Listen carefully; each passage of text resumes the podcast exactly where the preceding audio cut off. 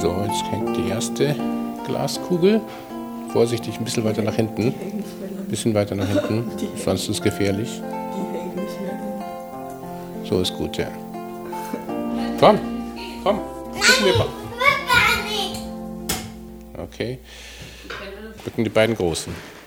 Mit Leiter, Johann? Er muss ja auch oben geschmückt werden, kann ja nicht nur auf 1,50 Meter. Wir haben ja drei Meter zu schmücken. Das ist die Spitze, die kommt ganz oben hin. Die machen wir als letztes vorsichtig.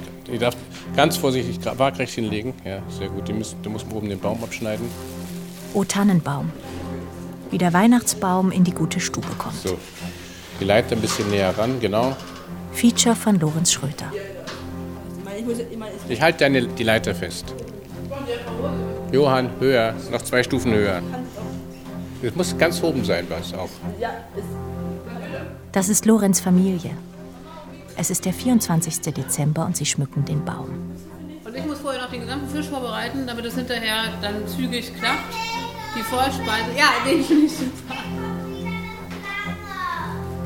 So. Der Baum ist scheiße. Die Stimmung könnte besser sein. Der hängt zu doll. So, die Frustrationsschwelle sinkt. Kann ich kurz eine kleine Pause machen? Ähm, pass auf, die Pause besteht darin, dass du den Geschirrspüler ausräumst.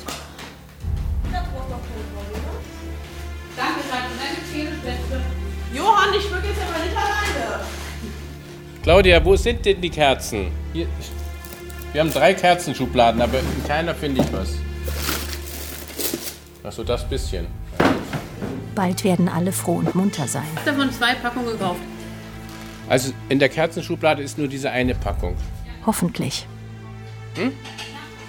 Ja, und- aber du hast sie irgendwo hingetan. Das ist, glaube ich, die vom letzten Jahr. Ich glaube, du hast sie irgendwo anders hingetan und weißt es jetzt nicht mehr. Merry Christmas, I don't want to fight tonight with.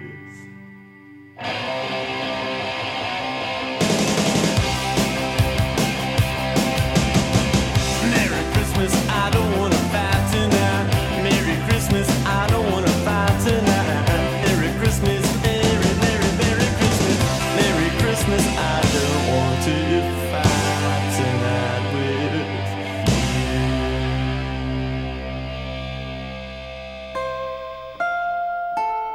habe sie gefunden. Sie waren ganz woanders. Der Baum steht. Ein Eimer Wasser steht daneben. Wir haben Wachskerzen. Die alten Kerzenhalter halten nicht richtig und die Kerzen hängen schräg im Baum. Wir müssen den jetzt noch ein bisschen. Johann! Bis es aber soweit war, ist eine lange Geschichte. Muss er nicht einfach weglaufen? Wer an den Weihnachtsbaum denkt, sozusagen in der Bevölkerung, der denkt daran eigentlich immer, dass es sich um ein schrecklich altes, historisch äh, belastetes und beladenes Thema handelt. Und wenn man hineinguckt in die Geschichte des Weihnachtsbaums, muss man sagen, dass zum Teil auch gesagt worden ist, dass der Weihnachtsbaum von irgendwelchen germanischen Bäumen abstammen soll. Also von irgendwelchen Maibäumen und so etwas.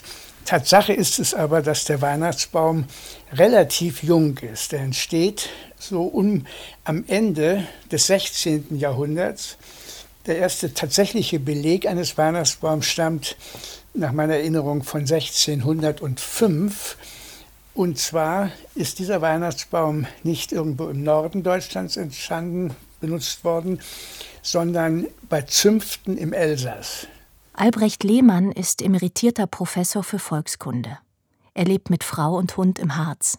Die Zünfte äh, hatten Weihnachtsfeiern und da ging es darum, Geschenke zu vermitteln. Und diese Geschenke wurden in die Äste gehängt. Das, was, um was es sich im Einzelnen gehandelt hat, es wird, wird wohl Gebäck gewesen sein. Diese Weihnachtsbäume waren nicht beleuchtet, standen auch in keinem religiösen Kontext. Es war also sozusagen ein Ritual in dem Kontext des Schenkens von Speisen oder Keksen und was alles da so vorkommt, an die Angestellten.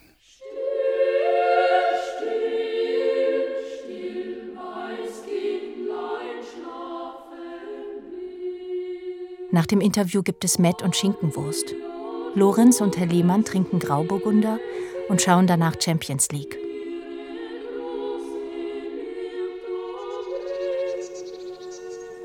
Jeder Weihnachtsbaum hat mal klein angefangen. Es ist Anfang April, 2. April, wunderschönes Wetter. Dort ist jetzt dieser große Schlepper. Hinten ist eine Weihnachtsbaumpflanzmaschine und das sind sechs rote Räder, die sich in die Erde graben.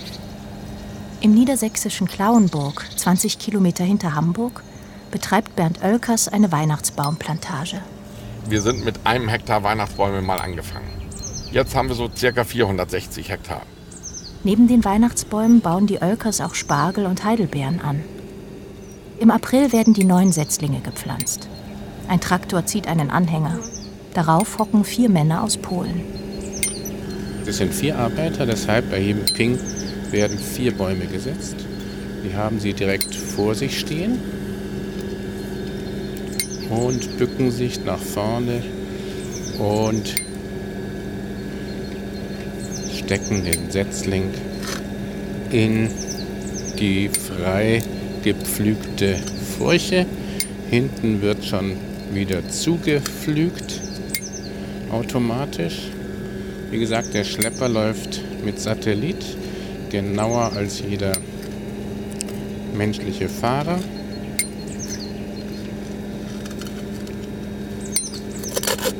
Und wir bewegen uns vielleicht so mit drei Stundenkilometer oder zwei Stundenkilometer vorwärts. Schrittchen für Schrittchen, als ob man mit einem Kleinkind läuft. Die Setzlinge sind drei Jahre alt. 20 bis 30 Zentimeter wächst eine Tanne pro Jahr. Ein paar Jahre später sind sie schulterhoch. Doch nicht immer wachsen sie so, wie es sich für einen Weihnachtsbaum gehört. Ja, hier in der Kultur zeichnen wir gerade Bäume an, die, ja, wie soll ich sagen, in der Kultur noch störend sind, weil sie jetzt schon einen Habitus zeigen, dass daraus kein Weihnachtsbaum wird und Luft in die Kultur bringen. Das heißt, das sind hier irgendwo so 5, 6 Prozent, die wir jetzt schon hier entfernen. Das wertet die Kultur auf. Man sieht dann nur noch bessere Bäume und nicht mehr den Schrott. Gleichzeitig sehen Sie hier so rote Stäbe. Das sind Vogelstäbe, die wir jetzt in diesem Monat setzen. Wir müssen bis zum 5. 10. Mai überall an den Bäumen dran sein, immer an den größten Bäumen in jedem Bestand. Und zwar haben wir ein Problem beim Austrieb. Dieser Austrieb beginnt irgendwo so vom 5. über den 10. oder 15. Mai, je nach Witterung.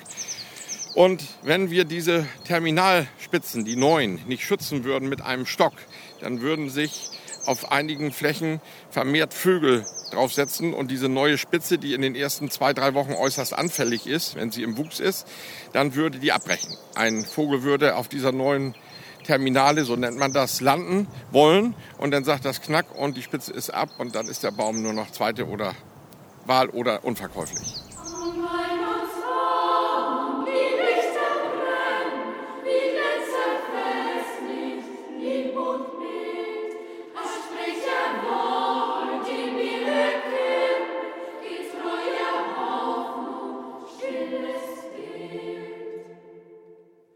Könnte mir vorstellen, dass es Leute gibt, die beim Weihnachtsbaum an den Wald denken. Aber der Weihnachtsbaum ist tatsächlich ein Solitär. Albrecht Lehmann, der Volkskundler, hat eine Vorliebe für ausgestopfte Vögel. Die schenkt man ihm, wenn eine Schule oder ein Museum sie nicht mehr haben will. Dann stehen sie bei ihm im Treppenhaus. Er hat auch ein sehr schönes Buch über den Wald geschrieben. Die Weihnachtsbäume sind dann von anderen Gruppen auch aufgenommen worden. Wenn man die Frage stellt, wann, wann sehen sie denn so ein bisschen so ähnlich aus, dann wird man so ungefähr um die Zeit von 1720, 30 kommen. Da, werden, da ist zum ersten Mal nachgewiesen worden, dass Lichter darauf gesetzt werden.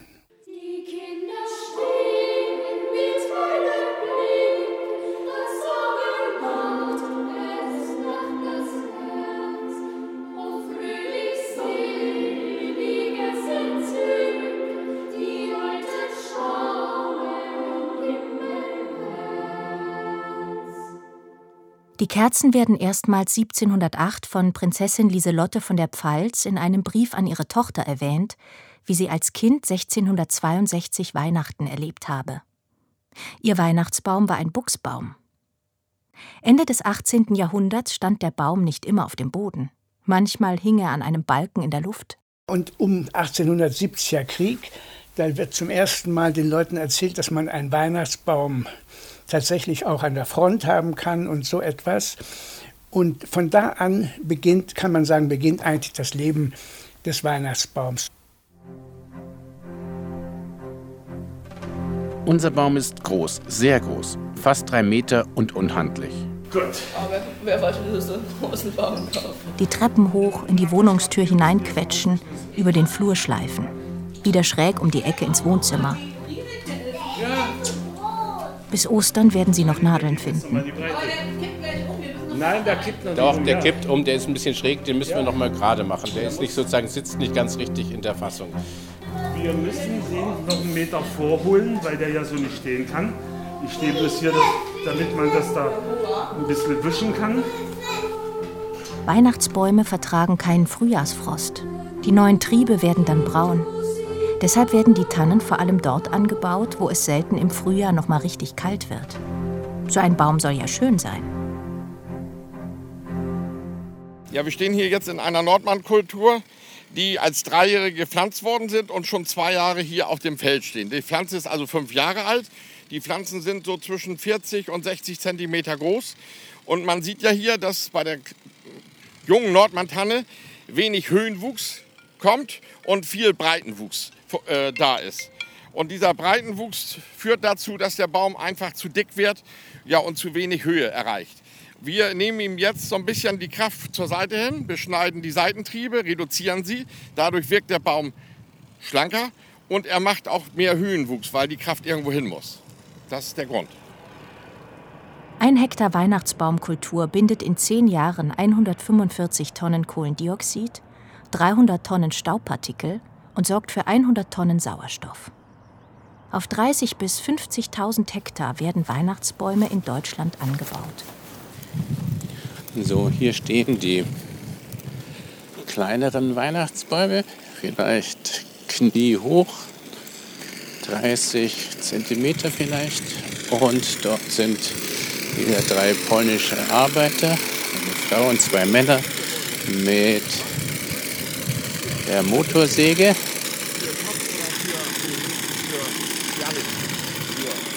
Und hier werden die Bäume gepflegt.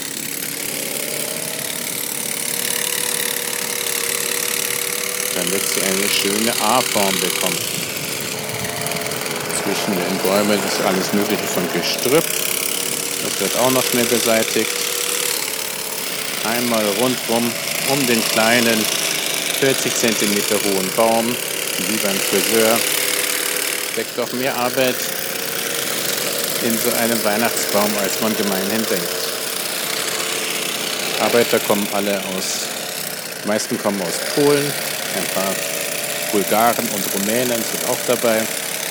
Sie unterhalten sich untereinander auf Russisch. Die polnischen Arbeiter kommen in der Regel aus den Masuren, also sehr weit weg. 1100 Kilometer von zu Hause. Sie bekommen alle den Mindestlohn und hin und mal wieder Zulagen für Akkordarbeit. Im Mittelalter wurden Weihnachtslieder in der Kirche gesungen. Zuerst auf Latein, dann in einem Gemisch aus Latein und Deutsch.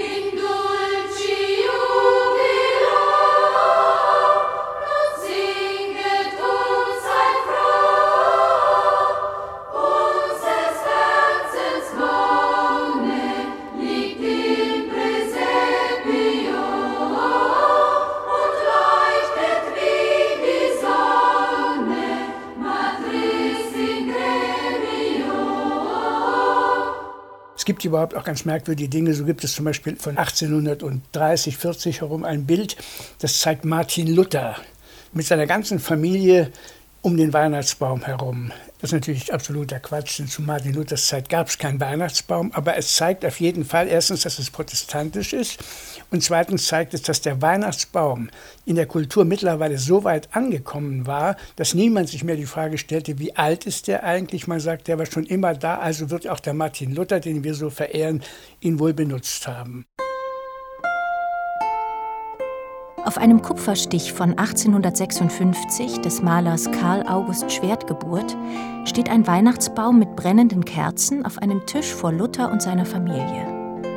Mit Martin Luther wurde verstärkt auf Deutsch gesungen. Für seine Kinder dichtete er einen neuen Text zu einem Volkslied.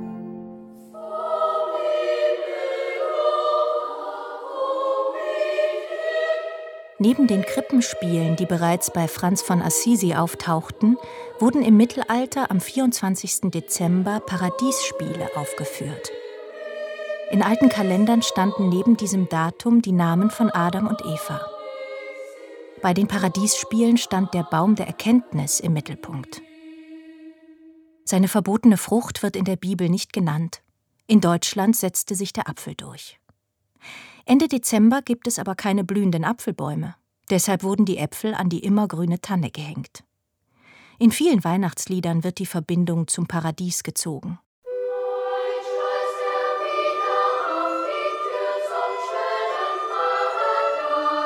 Einer Legende nach nahm Adam einen Samen vom Baum der Erkenntnis mit, aus dessen Nachkommen das Kreuz von Golgatha gezimmert worden sei. Regelmäßig wurden neben den Äpfeln auch Hostien an den Baum gehängt, wenn er vor der Kirche stand. Der Ursprung des Keksebackens im Advent. Auf den damaligen Lebkuchen wurde oft Adam und Eva dargestellt. Im 19. Jahrhundert wurden die Äpfel durch Glaskugeln aus Thüringen und dem Elsass ersetzt. Wir sind in Hoffmanns Buchhandlung in Weimar. Ein paar Minuten hinter dem Goethe- und Schiller-Denkmal in der Fußgängerzone liegt eine der ältesten Buchhandlungen Deutschlands. Alte Regale, modernes Sortiment. Der Buchhändler Wilhelm Hoffmann stellte hier den ersten Weihnachtsbaum in der Öffentlichkeit auf. Die heutige Betreiberin Sigrid Gräf Das war 1815. Also die napoleonischen Kriege waren vorbei. Es gab viel Elend und viel Not und ihm taten die Kinder leid, die auf dem Markt äh, rumsuchten nach was Essbaren, nach irgendwas zum Spielen. Es gab ja Markthändler auch zu dieser Zeit und die Buchhandlung befand sich zu dieser Zeit am Markt.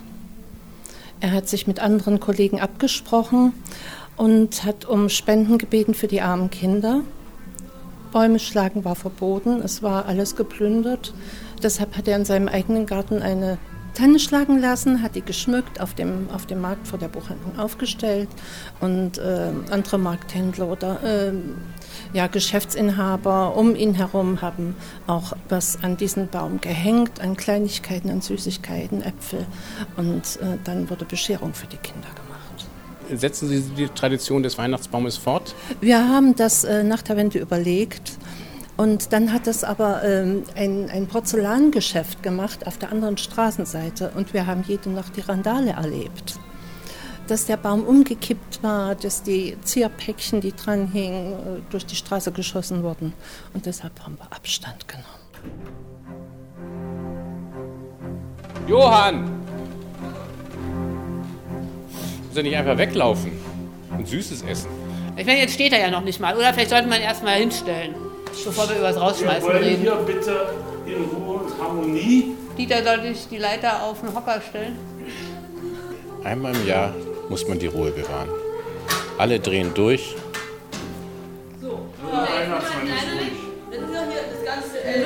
Das kommt in den Müll, bitte. Jetzt erst mal gucken, wie das aussieht. Der, Der kippt gleich um, wenn wir da kein Wasser reinmachen. Nee, da gibt gar nicht. Im Augenblick kann er noch nicht umkippen. So, und es wäre doch gut gewesen, das gestern zu machen, weil so hängt der sich nie aus.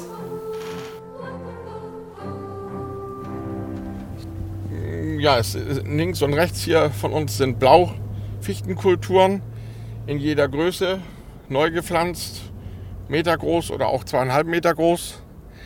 Die Blaufichten sind bei uns irgendwo so noch so 15 Prozent im Anbau. Der überwiegende Teil ist die Nordmantanne mit rund 75 Prozent. Und die letzten 10 Prozent teilen sich dann andere Tannen- und Fichtenarten. Es ist Mitte Dezember. Bernd Oelkers zeigt Lorenz seine weit verstreut liegenden Weihnachtsbaumplantagen. fragen, ob das irgendwie geht. Wenn das nicht geht, dann. Dabei telefoniert er fast ununterbrochen. Ach, geht. Ja, okay, super. Ja. So, jetzt geht's auf den Matschweg hier. So, ich muss da mal eben hin zu den Leuten, wenn sie mitkommen wollen.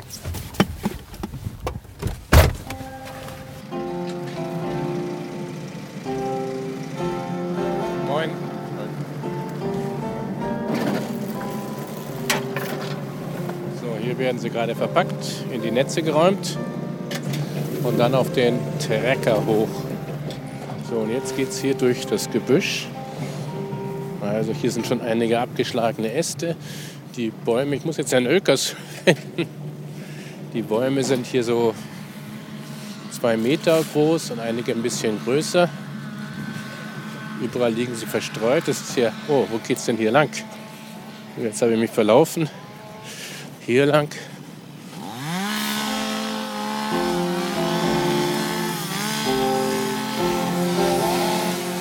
Hier stehen jetzt sechs junge Männer, die Hälfte mit Motorsägen. Alle in Regencapes. Einige sind hier sehr groß und andere sind so mittel. Ja, hier sind verschiedenste Generationen stehen hier auf dem Feld, weil wir hier innerhalb von drei Jahren nachgepflanzt haben. Und äh, die gelben Streifen dort, ähm, diese Art Kabelbinder, äh, wie nennt Ja, man das das? sind Etiketten und die Etiketten haben eine Aussage für einen bestimmten Kunden, sind diese Bäume in einer bestimmten Größe und Qualität.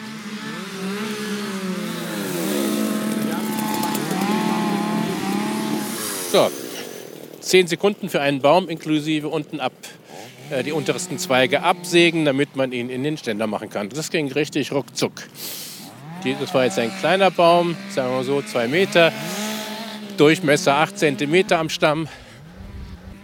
So, jetzt ist hier mitten auf dem Weg eine Barriere aus lauter Weihnachtsbäumen. Da muss ich jetzt hier rüberkrabbeln. So, hallo. So, Herr Oelkers hat ein Tempo drauf. Überall gibt er Anweisungen. Es nieselt ein bisschen. 8. Dezember. Äh, wie nennt man das hier?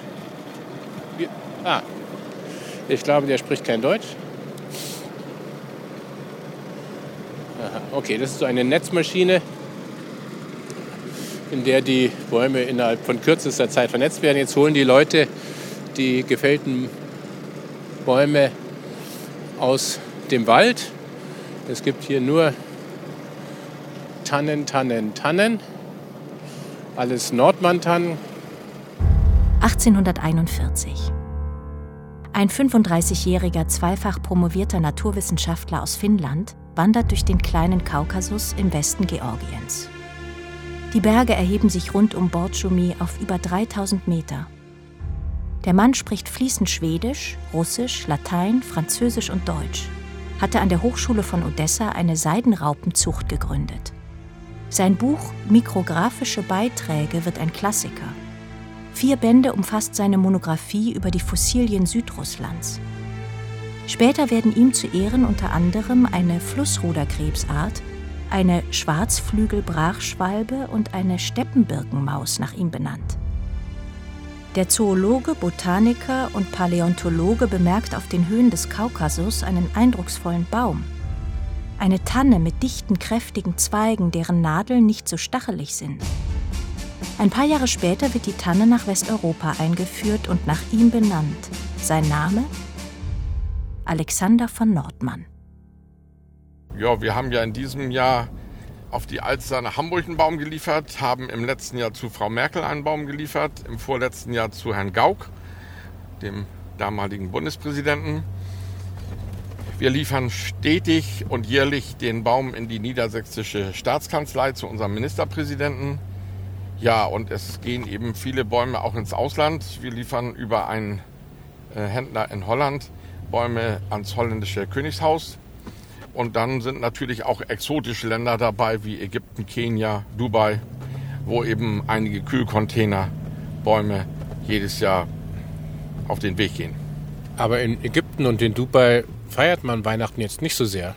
Das sind Hotelanlagen, die sich dort also Naturbäume aufstellen, weil es eben auch westliches Publikum als Gast gibt. Na, die kommen in einen Kühlcontainer, werden dorthin verschifft und werden so circa vier Wochen, ja, wie soll ich sagen, vorher auf den Weg gebracht. Also Ende Oktober gehen die eigentlich auf die Reise. Gibt es da Zollvorschriften? Ja, große Zollvorschriften. Diese Bäume können auch nicht aus Deutschland direkt exportiert werden, sondern müssen den Umweg Holland machen. Weil kein Baum geliefert werden darf, der noch eventuell irgendwelches Leben in sich hat. Und diese ja, wie soll ich sagen, Form von äh, Sterilhaltung ist in Deutschland komplett untersagt. Äh, sowas wird in anderen Ländern äh, nicht so groß geschrieben und dort eben dann vollzogen. Warum darf nichts Lebendes exportiert werden? Also es dürfen keine Läuse oder keine Fliegen oder dergleichen in den Bäumen sein. Und da wir ja naturnah produzieren, ist es eben nicht ausgeschlossen, dass da eben irgendwelche Käfer auch in den Bäumen noch hängen. ne? Und die Käfer sind dann in Holland sind sie nicht mehr drauf.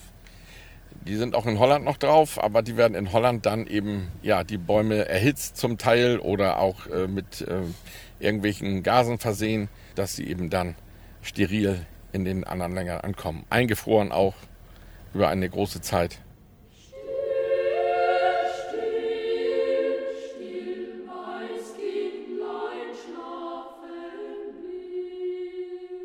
Es geht aber auch anders. Wir wollten natürlich so wenig wie möglich. Glyphosat ist immer in aller Munde. Das weiß jeder. Glyphosat wird irgendwann in 22 verboten.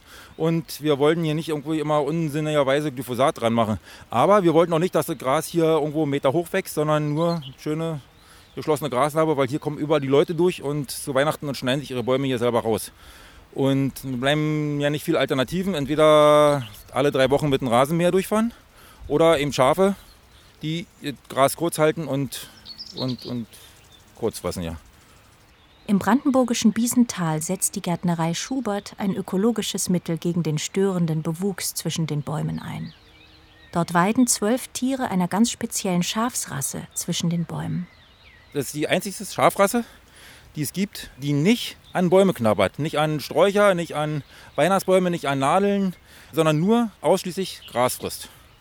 Die Schafrasse nennt sich Shropshire-Schafe. Shropshire, Shroppies. Und die kommt ursprünglich aus England. Wie, wie das auf Shropshire-Schafe kommen. Ähm, wir abonnieren die Weihnachtsbaumzeitung, nennt sich Nadeljournal. Ist eine Fachzeitung für Weihnachtsbaumanbauer. Und kann ich Ihnen noch zeigen.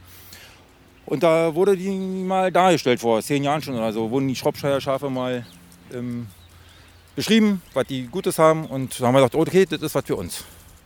Tannenbaumplantagen sind ein idealer Nistplatz für bestimmte Vögel, wie die am Boden huschende Heckenbraunelle, die ihr Nest gern gut geschützt unter einer Tanne baut.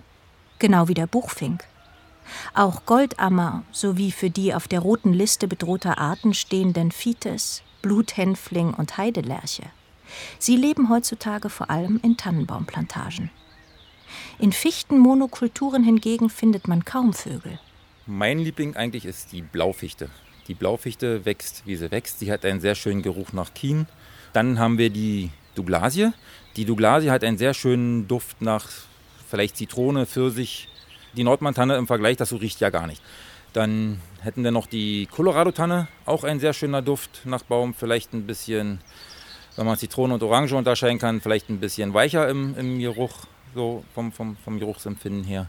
Die Kiefer riecht sehr nach Harz, nach, nach Baum, sehr kräftig.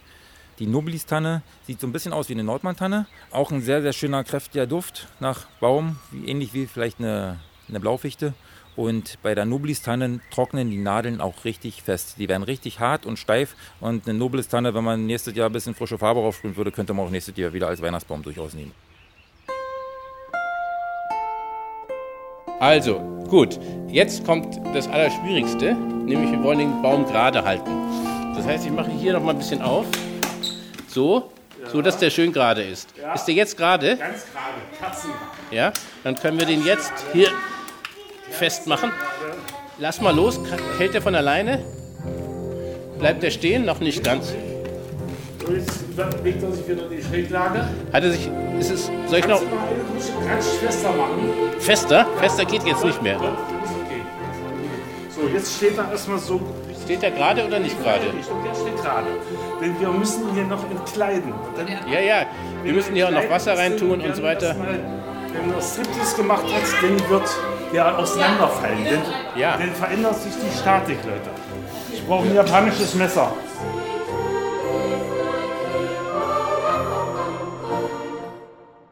So ein Baum macht viel Arbeit. Zwölf Jahre muss er erst mal wachsen, bis er mannshoch ist. Ja, es gibt eine Vielfalt von Setzlingsherkünften. Die Hauptherkunft ist Georgien, aber auch die Osttürkei und der Kaukasus. Wir pflanzen aber auch schon drei- und vierjährige Pflanzen, die in Deutschland oder in Dänemark vermehrt werden. Warum es- machen Sie das nicht? Das sind Saatgutplantagen und hier bei uns in der Gegend ist es eben schwierig, weil wir hier rundum zu auch Weißtannenherkünfte haben und die Weißtannen blühen zur gleichen Zeit wie die Nordmantannen und das Ergebnis würde dann ein, ja, eine Mischung zwischen beiden ergeben und das ist wirklich nicht erwünscht vom Wachstum her, vom Nadelverhalten her. Heute tobt ein Kampf um die Nordmantanne, genauer gesagt um das Saatgut. Denn in Europa werden die Weihnachtsbäume nicht so alt. Bis sie Zapfen bekommen, das dauert Jahrzehnte. Also werden die Zapfen dort geerntet, wo sie herkommen, aus dem Kaukasus. Es ist das Gold Georgiens. Der Staat lizenziert Unternehmen für die Zapfenernte. Es ist ein harter Kampf um die Zapfen entbrannt. Illegale Pflücker, mafiöse Strukturen, Schutzgelderpressung und Einschüchterung der Waldarbeiter. 30 Meter sind die Bäume hoch, über 100 Jahre alt. 20, 30 Mal klettert ein Pflücker am Tag die Bäume hoch, ohne Klettergurt. Zu mühselig. Es gibt Verletzte und einen Toten im Jahr. In einer Tanne hängen etwa 100 Kilo Zapfen. Wer die verkauft, hat ein halbes durchschnittliches Monatseinkommen in Georgien. Wer zu früh erntet, kommt mit unreifen Zapfen nach Hause. Wer zu spät in die Bäume steigt, muss nehmen, was die Schwarzpflücker übrig gelassen haben und bereits am Zoll vorbei auf dem europäischen Saatgutmarkt gelandet ist. Ein dänisches Unternehmen preist seine Tannen als Fairtrade an, die deutsche Konkurrenz als Biotanne. Wir müssen ja, um den Kunden zu behalten oder an uns zu binden, eben auch unlukrative Sachen machen und Bäume auch einmal ernten und auch mit Wurzeln ausgraben, die eben keinen Gewinn bringen, weil wir brauchen dieses ja, rundum sorglos Paket bei dem Kunden. 10% der Bäume werden inzwischen im Internet bestellt. Gleichzeitig nimmt der Trend zum Plastikbaum zu. 12%. So viele Familien kommen jetzt her auf den Hof, um sich ihren eigenen Weihnachtsbaum zu holen. Das ist ein richtiger Familienausflug und während man auf den Shuttle wartet, wenn es zur Schonung geht, können die Kinder noch ein bisschen Stockbrot backen. Hier ist eine große Eisenwanne, in der Feuer ist und einige haben auch eine Weihnachtsmütze auf. Das ist das Erlebnis. Wir holen uns den Weihnachtsbaum selbst aus dem Wald. Ich mache eine Radioreportage über Christbäume und Tannenbäume. Darf ich Sie was fragen? Ein junges Paar streift durch die Tannenbaumplantage von Hof Oelkers. Die Firma der Frau hat ihnen einen Weihnachtsbaum zum Selberschlagen spendiert. Ist das der richtige Baum? Ich bin mir noch nicht sicher. Die Proportion stimmt noch nicht so ganz, finde ich. Und vielleicht ist er doch ein bisschen zu breit. Ja. Mhm, okay. Mhm. Wir, wir wissen ja, wo er steht. Lass noch mal ein bisschen weiter gucken, aber das ist mein Favorite, oder? Allmählich wird allen klar, sie sucht aus. Vorschläge sind da nicht angebracht. Habt ihr einen? Sind noch nicht 100 Prozent. Einen Favoriten. Nee. Nicht so, Nee. nicht so schnell jetzt. hab. Oh, warte mal, lass mal erstmal anpassen. Ja, ist okay. Okay. Ja, damit können wir leben. Sicher? Ja, der wird's. Wir haben ihn. Leo beugt sich jetzt auf den Boden und fällt seinen ersten Baum.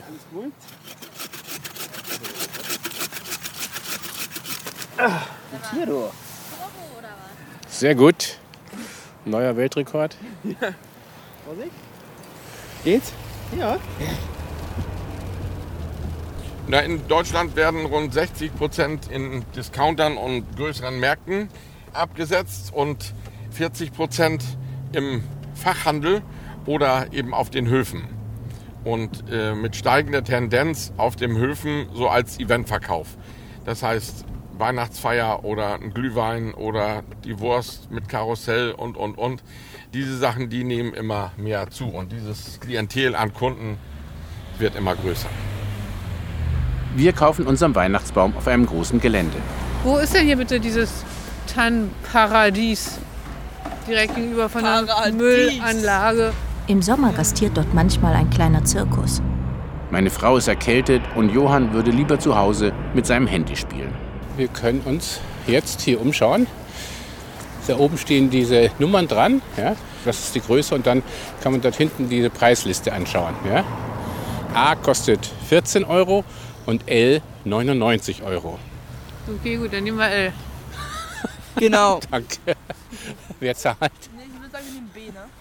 Hallo. Wir suchen einen Bau, also ich meine, das ist da nicht, ähm, ja, habe ich auch schon einen Witz gemacht, aber wir brauchen einen, der drei Meter hoch ist oder 2,50. Der da hinten, der da wackelt, der ist glaube ich gerade weg, ne? Der ist zu groß. Der, der ist fünf Meter. Den trage ich nicht. Der hat eine gerade Spitze, die da hinten das Bild so gerade, der ist doch super, oder? Ja, schöne Tanne, die soll sein. Ja. Oder? Johann, was sagst du denn? Oder möchtest du doch so 19 Euro Baum? Nö. Ja. Gut, ich finde das völlig in Ordnung. Das ist ein super Baum. Ich finde den toll. Wir nehmen den. Mit inklusive Lieferung. Gut, das ging jetzt aber schnell. Finde ich toll. Jetzt haben wir einen super Baum. Der ist doch viel besser da drüben. Nee, der hat keine kahle klein. Stelle in der Mitte. Der hat auch keine kahle Stelle. Irgendwo müssen die Kerzen ran. Oh Gott, macht er den jetzt kaputt? Der trägt den alleine. Brauchen Sie Hilfe? Nein, auf keinen Fall. Lorenz Familie hat sich für eine Nordmann-Tanne entschieden. Nachdem, also der zieht über die Rinde Wasser. Ja. Das heißt, wenn wir ihn anspitzen, also bis Weihnachten hält er sicherlich dann noch. Also er würde gerade so passen.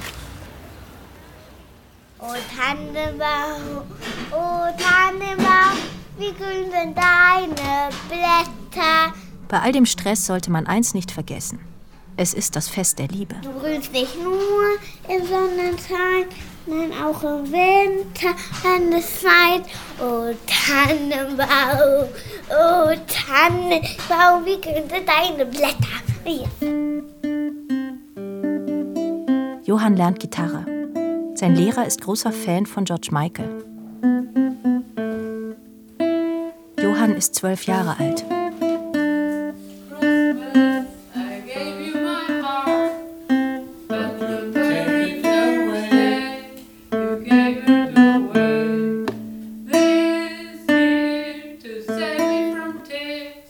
Falsch von dir gerade. Das war gerade so falsch von dir, ne?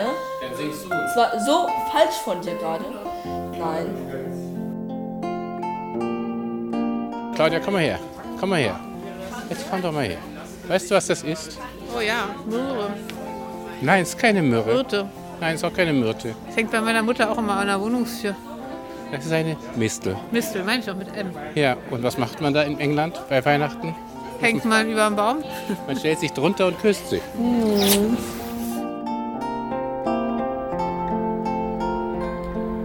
Das Tannenparadies wird von der Familie Brandt in Berlin betrieben.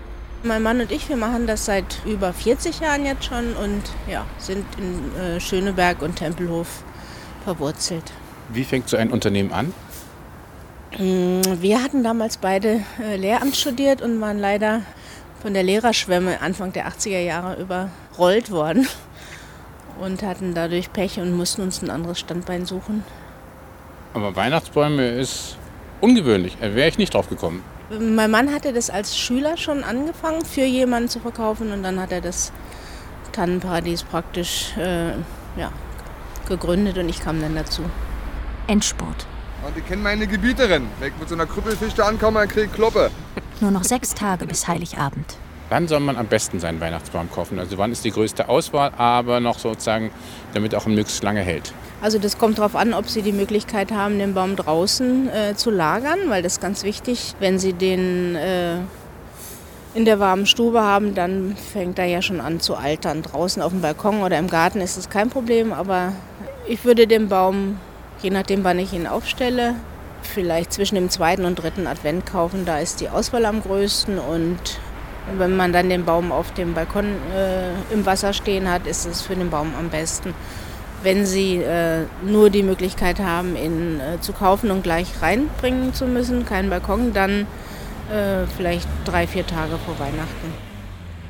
Ursprünglich brachte der heilige Nikolaus die Geschenke am Bescherungstag.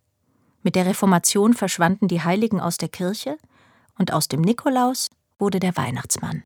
Der Weihnachtsbaum ist eine deutsche Erfindung?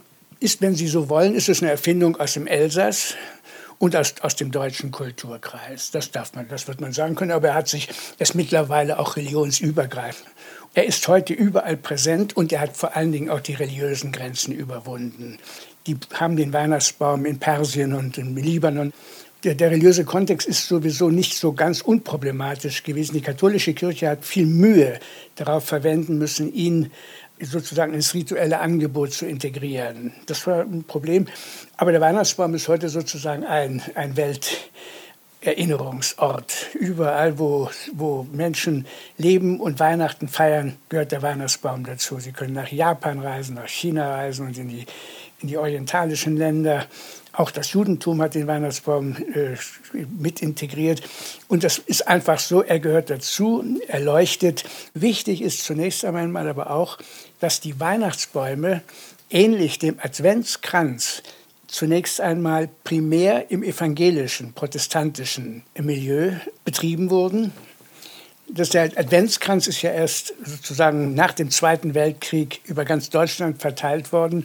Und die Protestanten haben ihn schon gehabt, seit 1850 etwa, während die, die Katholiken ihn erst nach dem Zweiten Weltkrieg übernommen haben. Und so ein bisschen ähnlich ist es auch beim Weihnachtsbaum. Die, die katholischen Regionen haben die Krippe benutzt, während der Weihnachtsbaum deutlicher tatsächlich bei Protestanten zunächst einmal benutzt wurde. Weihnachten ist ein Familienfest. Auch Onkel Dieter kommt zu Besuch aus seinem Dorf in Mecklenburg-Vorpommern. Er ist 74 Jahre alt und redet wie die ganze Familie gern und viel.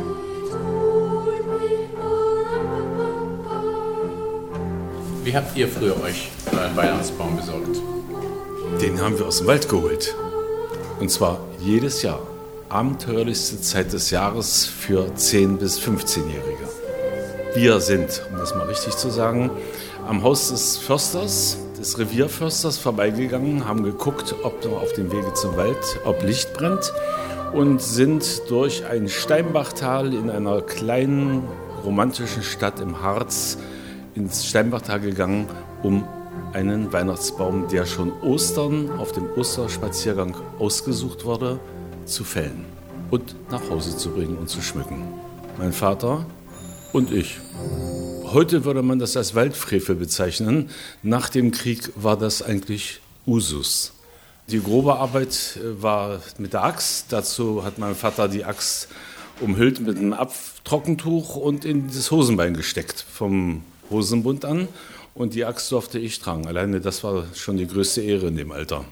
Und der Förster ist euch nie auf die Schliche gekommen? Der Förster ist uns offiziell nie auf die Schliche gekommen. Hat euch in Verdacht, dass ihr die. Aber ja, aber in einer kleinen Stadt, zehn Jahre nach dem Krieg, da hat man das nicht so hart gesehen. 24 Millionen Weihnachtsbäume werden pro Jahr in Deutschland gekauft, aufgestellt und nach zwei Wochen weggeworfen. Einige Kommunen beheizen damit Fernwärmeanlagen. Die anderen Bäume werden verhäckselt oder kompostiert. Nur die unverkauften Exemplare ohne Lametta und Kerzenwachs landen im Zoo.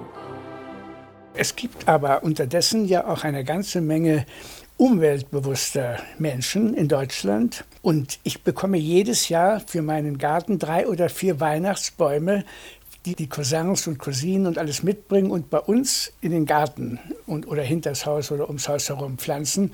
Und so dass ich sagen kann, ich brauche mir keine Tannen mehr zu kaufen, sondern die kriege ich kostenlos im Januar geliefert. 10 Prozent der Bäume werden im Topf gekauft. Also der Weihnachtsbaum hat sich schon verändert im Laufe der Zeit. Äh, Der traditionelle Berliner Weihnachtsbaum, das ist eigentlich die Kiefer, weil die ja hier auch im Umland wächst. Und früher wurde der ja nicht sehr weit transportiert. Das hat sich geändert, äh, als dann die ersten Bäume aus dem Sauerland kamen. Das waren dann äh, Fichten, die halt schneller nadelten. Das war mehr der arme Leutebaum. Und vor vielleicht 25 Jahren fing das an, dass Nordmantanen auf den Markt kamen und die haben den Markt ziemlich überrollt. Also es gibt bei vielen Händlern nur noch äh, Nordmantanen. Die nehmen mindestens 80 Prozent der verkauften Bäume. Es gibt jetzt ein Buch über den Wald, wo die Bäume miteinander kommunizieren. Haben Sie es gelesen? Leider nicht. Nein, okay, war ein Bestseller. Ich habe jetzt nicht nachgeschaut, ob äh, auch Tannenbäume miteinander reden, also sozusagen durch äh, Düfte oder sowas sich auf Fressfeinde aufmerksam machen. Das haben Sie auch nicht festgestellt, dass Bäume reden.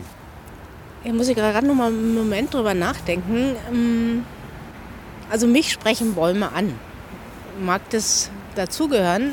Also äh, wir markieren ja alle Bäume im Sommer und wir gehen durch die Reihen und äh, machen unser Tannenparadies-Etikett ran und ja, das, das reicht ein Blick und ein äh, kurzes Gespräch in dem Sinne, da- du darfst mit. Also es ist dann schon irgendwie so auch ein bisschen.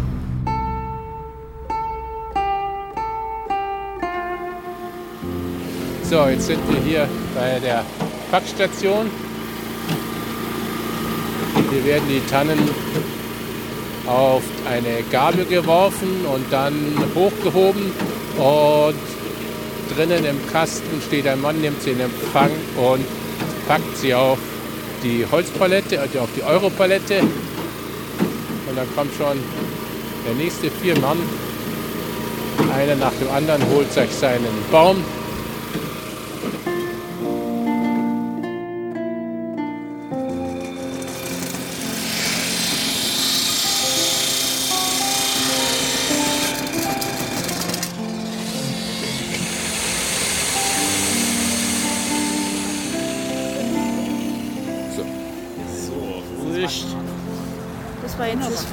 Die Dame hat einen Ständer, wo der praktisch äh, kleiner gemacht werden muss.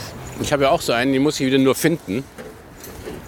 Wissen Sie, dass wir am letzten, die letzten drei Tage äh, 25 Prozent aller Ständer verkaufen, weil dann die Leute einfach ihren Ständer nicht finden oder kaputt brechen oder oder oder.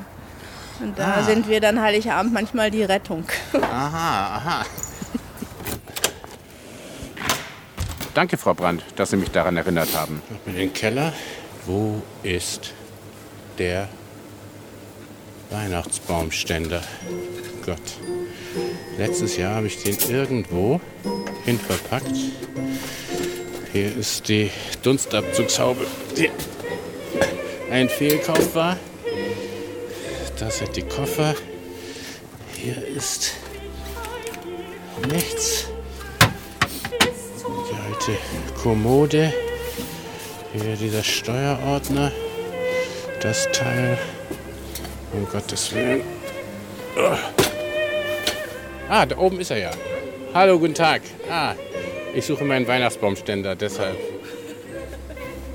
Hier, war ja einfach zu finden. Ich dachte, ihr müsst hier alles durchsuchen. Wir feiern Christi Geburt am 24. Dezember. Im Neuen Testament wird das Datum nicht erwähnt. Die Hirten werden jedoch damals kaum im Winter draußen auf dem Feld gewesen sein. In den ersten zwei Jahrhunderten der alten Kirche spielte das Datum von der Geburt kaum eine Rolle. Die Auferstehung war viel wichtiger. Jeder siebte Tag wurde zum Herrentag, dem Tag der Auferstehung, ein Tag der Sonne. Später wurde daraus der Sonntag. In der orientalischen Kirche gab es die Überlegung, Jesus sei erst mit seiner Taufe zum Heiland Christus geworden. Erst als Gott sprach, Du bist mein geliebter Sohn, sei Gott im Menschen erschienen. Markus 1,7 Diese Erscheinung, Offenbarung, Epiphanie im Griechischen, wurde am 6. Januar gefeiert. Ab da steigt die Sonne sichtlich höher über den Horizont und verdrängt die Finsternis des Winters. Ein Symbol für den neuen Anfang. Dieser 6. Januar wurde bereits bei den heidnischen Religionen des Orients als Dionysos-Fest begangen. Die Auffassung, Jesus sei erst mit der Taufe zu Gott geworden, galt der westlichen Kirche als heretisch, also ketzerisch. Nicht mit der Taufe, mit Jesu Geburt kam Gott in die Welt. Es galt also ein anderes Datum als die Taufe für die Geburt zu finden. Vermutlich wurde unter dem römischen Kaiser Konstantin dem Großen um 330 nach Christi Geburt das heidnische Sonnengottfest am 25. Dezember zu Christi Geburt erklärt. Konstantin galt als Synkretist. Er wollte das Christentum durchsetzen und mit den heidnischen Religionen verbinden. Mitten im Winter, so der Gedanke, wird die Finsternis besiegt. Und die Sonne erscheint wieder. Als Kind ist Lorenz mit seinen Geschwistern und Eltern vor der Bescherung im Park Enten füttern gegangen, bis es endlich dunkel geworden war. Es schien für ihn ein endlos langer Spaziergang zu sein. Aber dann war es endlich soweit. Das Glöckchen klingelte. Im Wohnzimmer stand der geschmückte Baum, die Kerzen flimmerten. Ein Wassereimer stand bereit, denn manchmal brannte der Vorhang. Nun bin ich an der Reihe, die Tradition fortzusetzen. Eine neue Generation Kinderaugen leuchten. Trotz des Stresses vorher ist es schön.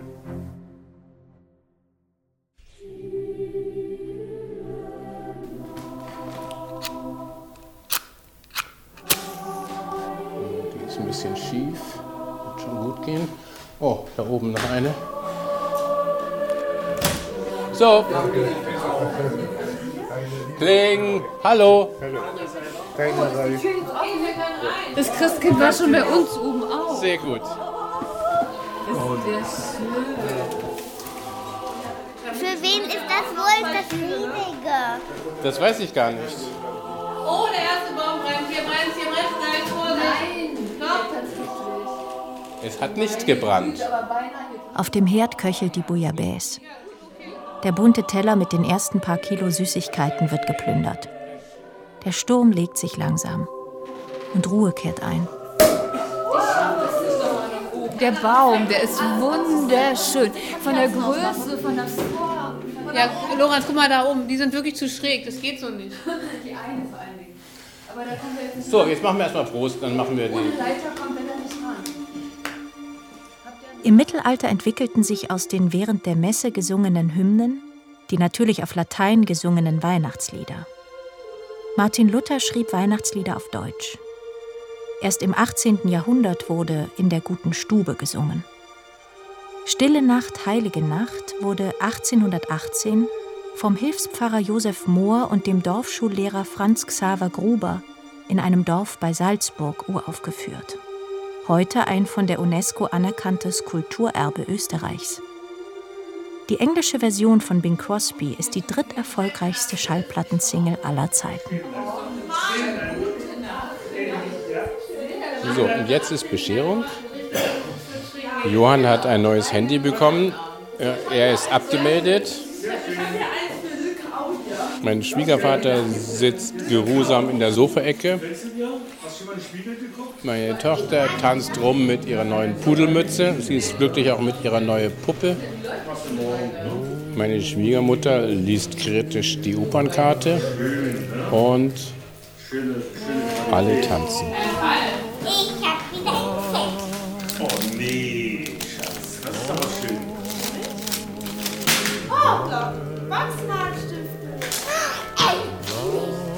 Mama, für wen ist das Fette? Das ist für Lorenz. Okay, das andere Fette ist auch für Lorenz. Und das Lorenz bekommt eine alte Seemannskiste für seine Steuerbelege und eine gelbe Hängelampe für die Küche. Das ist für Claudia. So eine wollte seine Frau schon lange haben.